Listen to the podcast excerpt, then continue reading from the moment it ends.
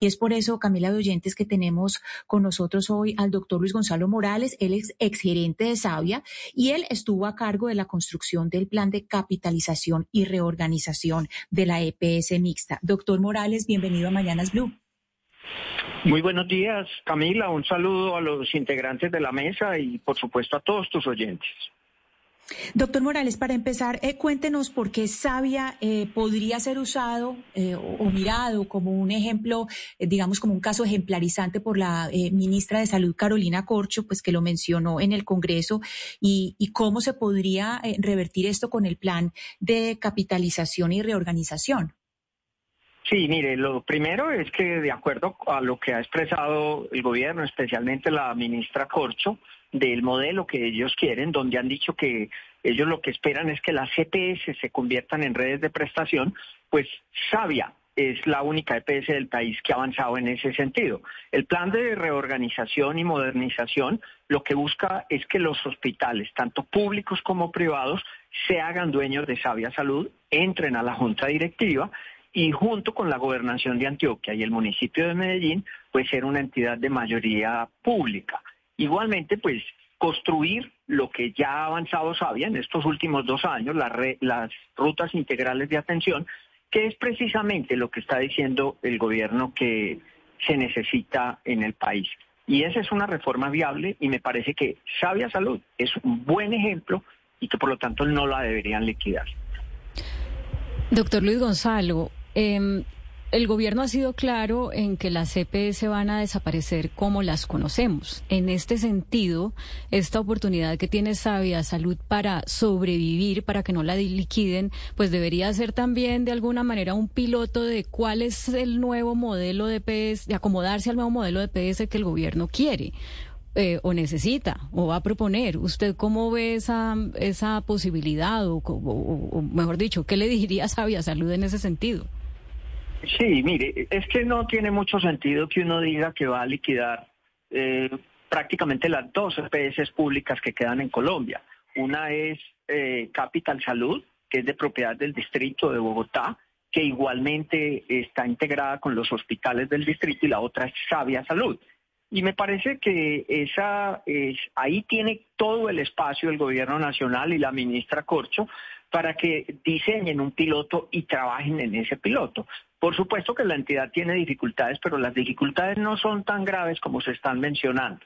Hay una, hay una gran cantidad de quejas, eso es verdad, y de tutelas, pero hay que revisar por qué son esas quejas y por qué son esas tutelas. En su inmensa mayoría, si usted revisa el informe de la Defensoría del Pueblo, no es por negación de servicios, sino por oportunidad en la atención del servicio.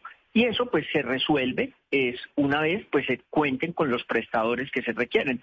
Para nadie es un secreto que Colombia tiene un déficit especialmente de médicos especialistas y que es ahí donde se están generando la mayor parte de las quejas. Algo en lo que tienen que trabajar conjuntamente el gobierno, las EPS y por supuesto los prestadores. Doctor Morales, hablemos de las cifras de Sabia Salud. Usted eh, dice que habría que aclararle cifras a la ministra Corcho. Eh, Sabia Salud eh, no cumple con el capital mínimo para continuar y, en ese sentido, pues, ¿qué, ¿cuál es el papel que deberían cumplir sus accionistas o cuáles serán las acciones de, de, o lo que van a hacer sus accionistas, que son la gobernación de Antioquia, que es propietaria del 36.6%, la alcaldía, que es propietaria del 36.6% también, y con fama, caja de compensación, que tiene tiene el 26.70%. Sí, mire, Sabia Salud tiene hoy un pasivo, pasivo que es muy diferente de deuda, un pasivo de 708 mil millones de pesos. retomando la cifra que dio la ministra hace tal vez una semana. 708 mil millones de pesos. Ese es, ese es el pasivo. Y de ese pasivo, la mitad, 331 mil millones de pesos, es lo que se conoce como pasivos exigibles, que esa sí es en realidad la deuda. Y esa es una deuda que se tiene con los hospitales. Y de esos 331 mil millones de pesos, solamente 100 mil son pasivos vencidos o deudas vencidas que tienen más de 90 días. Y eso es lo que se espera pagar con la capitalización que se va a hacer ahora. En esta capitalización, como ya le mencioné, la gobernación va a poner 40 mil millones de pesos, los proveedores privados van a poner otros 40 y los proveedores públicos los 40 restantes. Confama va a poner una porción mucho menor, de 4 mil millones de pesos, pero con esta capitalización eh, se puede eh, o se va a pagar prácticamente la totalidad de esa deuda que es, que es vencida. El resto de la deuda no es vencida. Es una deuda que se conoce como deuda corriente que todavía hay plazo para pagar. La otra mitad de los 708 mil millones de pesos es lo que usted está mencionando. Lo que el gobierno les exige a las EPS que tengan en capital y en reservas para poder eh, cumplir con unos requisitos de habilitación que igualmente yo creo el gobierno debe revisar. Pero esa, es, esa, eh, esa, ese pasivo con, con esas reservas técnicas que hay que constituir, lo que se le pidió al gobierno y específicamente a la superintendencia es que le diera un plazo a Sabia Salud para cumplir, para ir constituyendo esas reservas.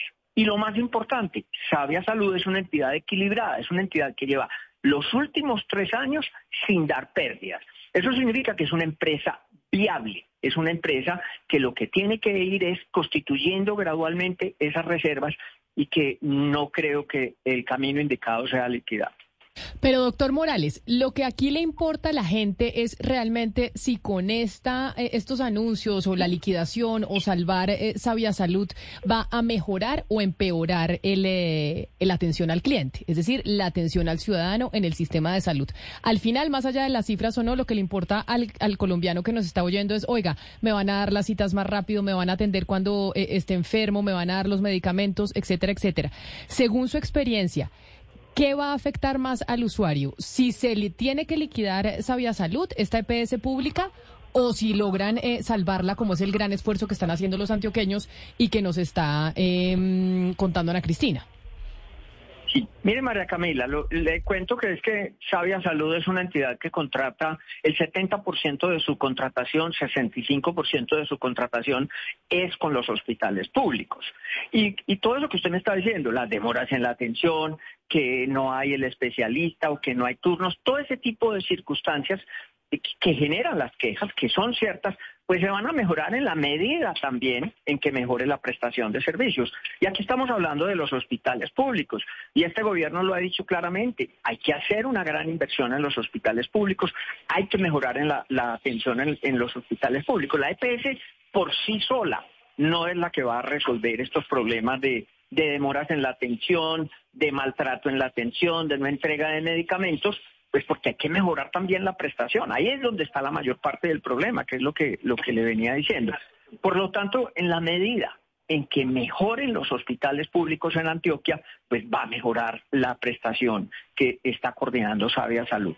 Ahora hay que tener en cuenta que Sabia Salud es la única EPS que tiene presencia en los 125 municipios de Antioquia y que contrata con la totalidad de los hospitales públicos de Antioquia. Le cuento, eh, Camila, María Camila, en el, en el, en el, en 55% de los 125 municipios de Antioquia, Sabia Salud es la única EPS que hace presencia. Por eso, liquidar a Sabia Salud eh, va a arrastrar consigo a los hospitales públicos que hoy en un 70% dependen de los recursos que le gira Sabia Salud. Por lo tanto, me parece que es una, es una relación que le conviene al gobierno, le conviene a Antioquia, le conviene a los hospitales públicos y yo creo que es un modelo que hay que rescatar y hacer un piloto con Sabia Salud, pero hay que meterle dinero porque es que si no se le mete dinero va a ser muy difícil resolver estos problemas de quejas y tutelas. Pero entonces, Ana Cristina, según lo que dice el doctor Morales de esa relación tan estrecha entre Sabia Salud como EPS y los hospitales públicos, en caso de, su liquidación, se arrasaría con esos hospitales, eso perjudicaría mucho más la atención al ciudadano y al antioqueño en particular. Por eso es que entonces allá en Antioquia están intentando hacer hasta lo imposible para poderla salvar.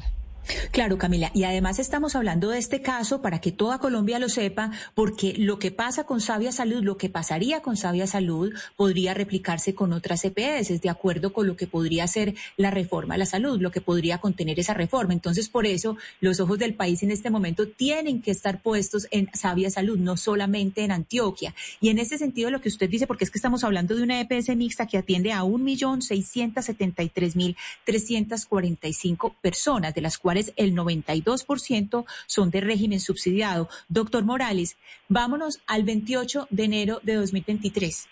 Si resulta que la Superintendencia de Salud no tiene un concepto positivo, ¿qué pasa ese, el 27 de enero? ¿Qué pasaría ese 28 de enero? ¿Qué va a pasar con los usuarios de Sabia Salud? Pues uno no sabe a dónde van a ir a parar los usuarios de Sabia Salud, porque como le digo, Sabia Salud es la única que existe en 55 municipios, entonces ¿a quién se los van a entregar? Eh, me parece que esos son experimentos que el que va a pagar, que el que va a pagar las consecuencias son los usuarios, que los usuarios van a quedar en el aire. Eh, el, 28 de enero dicen no es, no va más Sabia Salud, entonces eh, quién la va a reemplazar. Eso no se hace de un día para otro. Eso requiere una preparación. Ahora tengan en cuenta que es que los, los municipios que hoy no están cubiertos por otras EPS es porque esas EPS se retiraron de esos municipios, porque no es rentable, porque son municipios muy pequeños. Sabia Salud cumple una labor social, tiene problemas sin ninguna duda que hay que buscar resolver, pero no se debe acabar, porque eso no lo van a resolver eh, de un día para otro con otras EPS. Doctor Morales, pero, pero eh, esa idea de que la recarga sería a otras EPS, pues usted ya nos ha dicho clarísimo que hay municipios donde simplemente no hay atención de otras EPS. Pero entonces, e, esa idea de se recargaría en otras EPS, ¿eso sería posible? Pues, eh, Camila, posible, de ser posible, sí es posible, pero eso va en contravía de lo que ha venido sucediendo y es que eh, las otras EPS se han venido retirando de estos municipios de Antioquia, donde ellos dicen por el número de afiliados, por la distancia, por la dificultad para contratar con el hospital público, pues se retiraron. Entonces, si se retiraron fue por algún motivo. Ahora, volverles a decir, no, vuelvas eh, a instalar en ese municipio, eso no va a ser tan fácil. Yo creo que eh, es mejor construir sobre lo que está construido que volver a empezar de cero, que tratar de hacer algo que no es que no se pueda, sí se puede hacer, por supuesto, pero que el antecedente es muy claro. Ya se retiraron de esos municipios.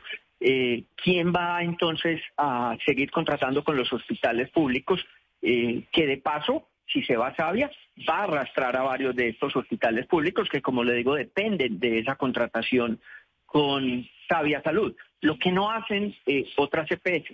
Permítame, le pongo el ejemplo. En Urabay, en el Bajo Cauca, las EPS que operan allá no contratan con los hospitales públicos, contratan con prestadores privados y en su mayoría con prestadores que son de otros departamentos.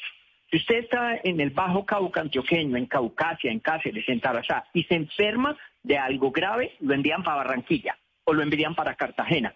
No lo envían a Medellín porque no contratan con los hospitales públicos de la región. Entonces, eso lo que va a terminar es perjudicando al usuario generando más quejas y generando más dificultades. Construir sobre lo construido yo creo que es lo que debe pensar este gobierno. Y más bien arreglar lo, lo, que tiene, que tiene dificultades, que ponerse a inventar cosas nuevas, que lo único que van a terminar es afectando la prestación del servicio. Pues el otro año tendremos ese debate y voces como las eh, suyas, doctor Morales, exsecretario de Salud de Bogotá, van a ser muy necesarias en eh, la discusión. Le agradezco mucho habernos regalado estos minutos aquí en Mañanas Blue.